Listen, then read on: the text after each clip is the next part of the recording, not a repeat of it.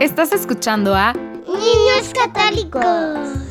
El podcast que semana a semana Catholic Sprouts trae para ti y tu familia. Plantemos semillas de fe.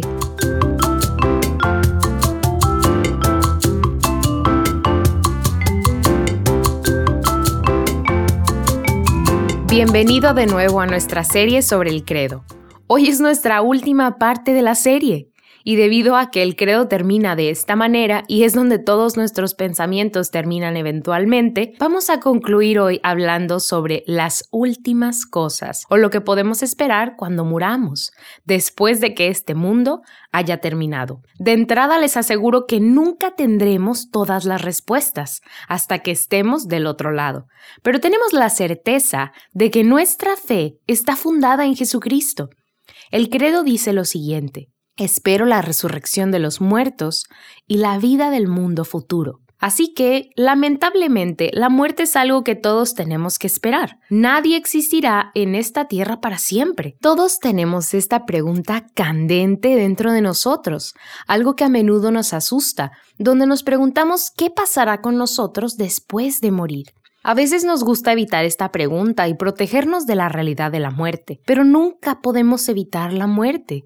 Todos tendremos que cruzar el umbral de la muerte en algún momento. Desde el principio de los tiempos, la gente ha tenido miedo a la muerte y sin embargo, los seguidores de Jesucristo a lo largo de los siglos han creído en esto de esperar la muerte. Y desde el principio de la Iglesia, los cristianos han mirado directamente a la muerte como una oportunidad para ofrecer la vida por amor a Jesucristo y han dicho, ¿Dónde está, oh muerte, tu aguijón? Es como decir, muerte, ya no te tengo miedo. ¿Por qué los santos ya no le temen a la muerte? Bueno, es por Jesucristo.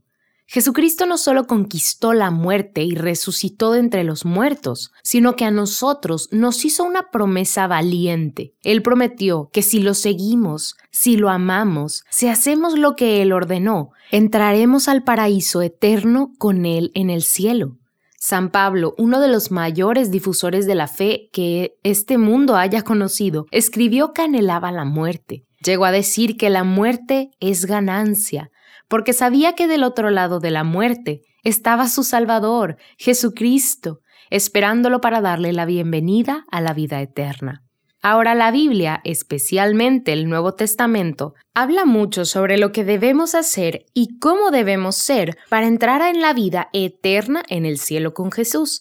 Estos son los requisitos que nos dice la Biblia para entrar al cielo. Número uno, necesitas creer en lo más profundo de tu corazón que Jesucristo es el Señor. Número dos, el Evangelio deja muy claro que es necesario obedecer las enseñanzas de Jesucristo y a su vez Jesús nos lo puso bastante simple. Dijo que necesitas amar al Señor tu Dios con todo tu corazón, tu mente y toda tu alma, y necesitas amar a tu prójimo como a ti mismo. Entonces, debemos guardar estos mandamientos de Jesús. Jesús también dijo que para entrar en la vida eterna necesitamos comer su carne y beber su sangre, y sabemos que esto se refiere a la Sagrada Eucaristía. Necesitamos recibir a Jesús en la Sagrada Eucaristía, y la última condición necesaria para entrar en la vida eterna es que no podemos estar demasiado apegados a esta vida a las posesiones, a la popularidad, a las amistades, etc. No podemos estar demasiado fijados en estas cosas.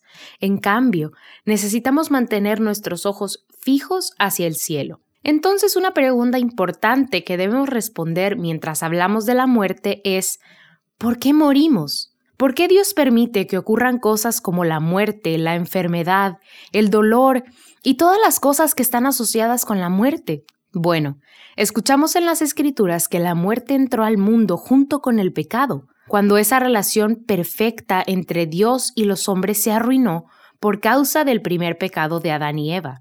Todo se vio afectado y la gente ya no viviría automáticamente en el paraíso para siempre. En cambio, ahora todos morimos y después de esa muerte enfrentamos el juicio en el que se decide si hemos hecho todas esas cosas requeridas de nosotros para poder entrar a la vida eterna con Jesucristo.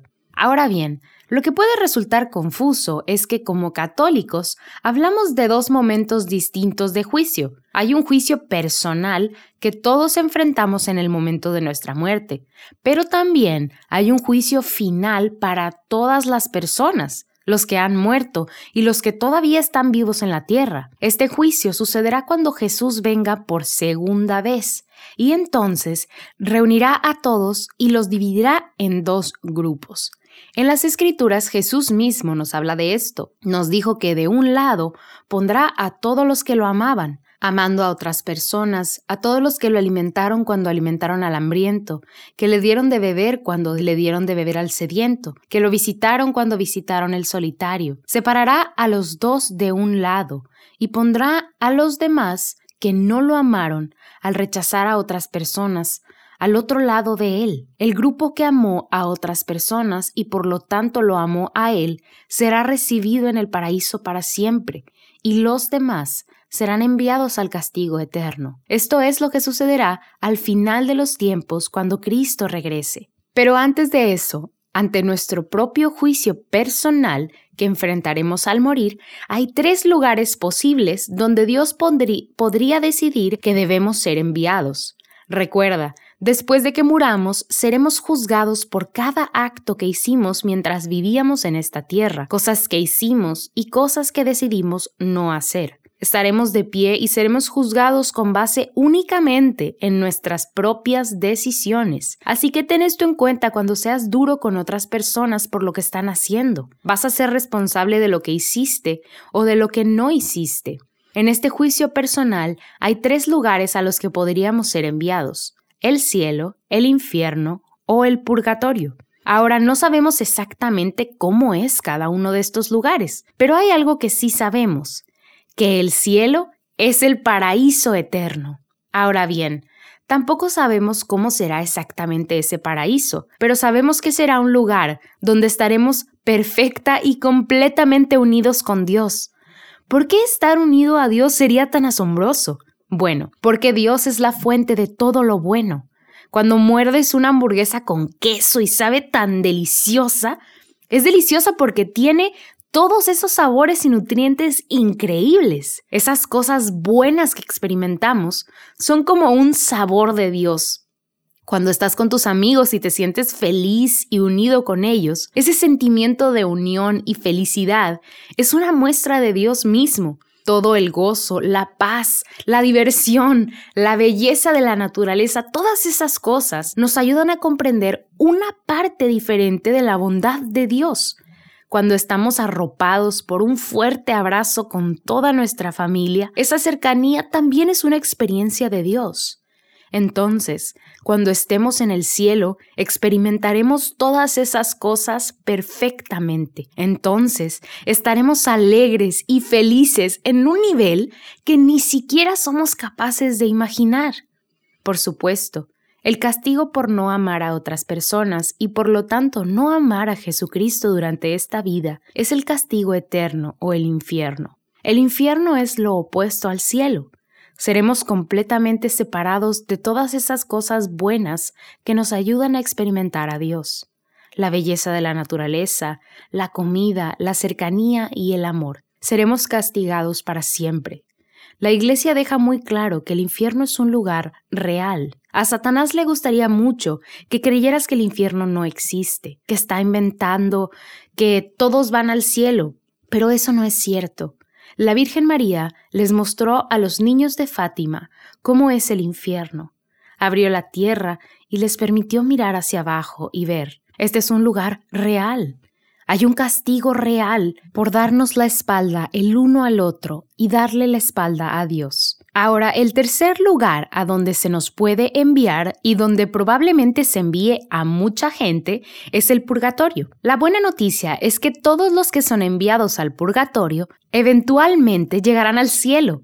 La promesa de la felicidad eterna está ahí, esperándote pero aún no estás listo para llegar ahí. Primero, necesitaremos ser purificados para estar frente al asombroso poder de Dios, sentir su presencia y sentir bondad y su amor completamente. Necesitamos ser purificados de todos nuestros males antes de poder llegar ahí. Entonces, si la gente muere y no está en el perfecto estado de santidad, primero irá al purgatorio. No sabemos exactamente cómo se ve, pero sabemos que será una experiencia de purificación.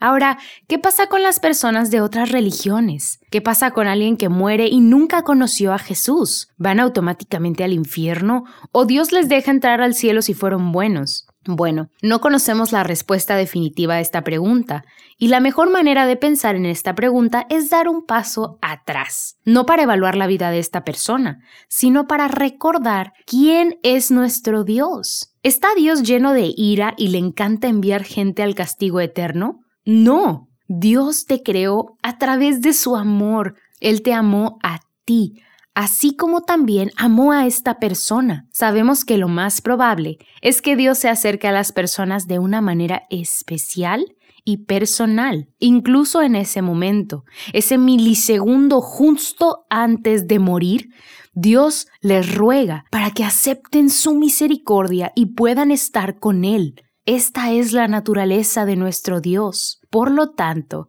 si alguien muere, no importa que haya sido o qué religión haya pertenecido, no tenemos certezas para decir dónde están ahora, si están en el cielo, en el infierno o en el purgatorio. Eso solo es el juicio de Dios, y sabemos que Él desea que cada persona entre al cielo con Él. Dios quiere que todos los hombres se salven, pero respetará nuestra decisión de darle la espalda o de voltearnos a Él.